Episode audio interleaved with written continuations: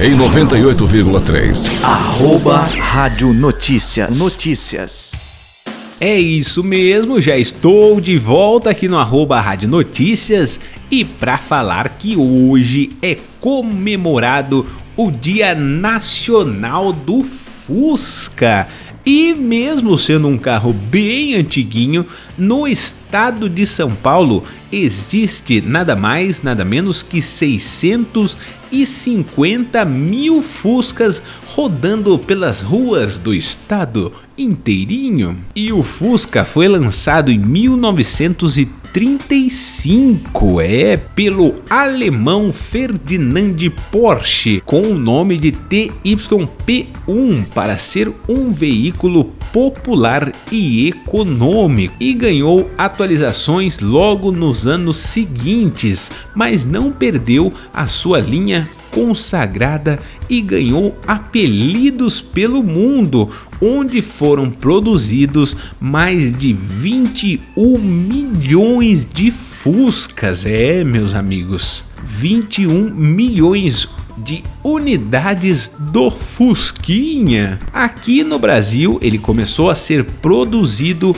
em 1959 com peças 100% nacionais e deixou de ser produzido em 1986, mas retornou à sua fabricação com pedido do presidente Itamar Franco em 1993 na cidade de São Bernardo do Campo. E ele saiu de linha de vez, né, em 1996. Aí acabou a produção do Fusca.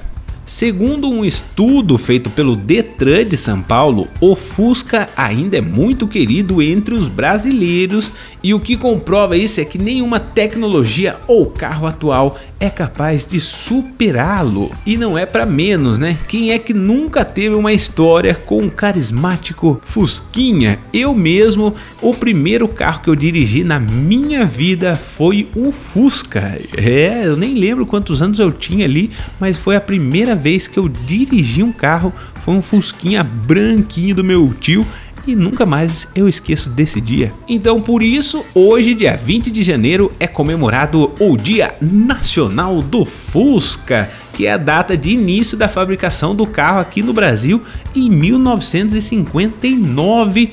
E como eu disse no começo, ainda existe 650 mil Fuscas ativos transitando no estado de São Paulo. Então é isso. Parabéns ao Fusquinha, né? Um dia eu ainda vou comprar um Fusquinha, vou restaurar ele 100% e vai ficar ali guardadinho na minha garagem. É o meu planejamento de vida. Então é isso, Mayara Franco. Amanhã eu volto a qualquer momento aqui no arroba Rádio Notícias trazendo informações. Até amanhã, Mayara Franco.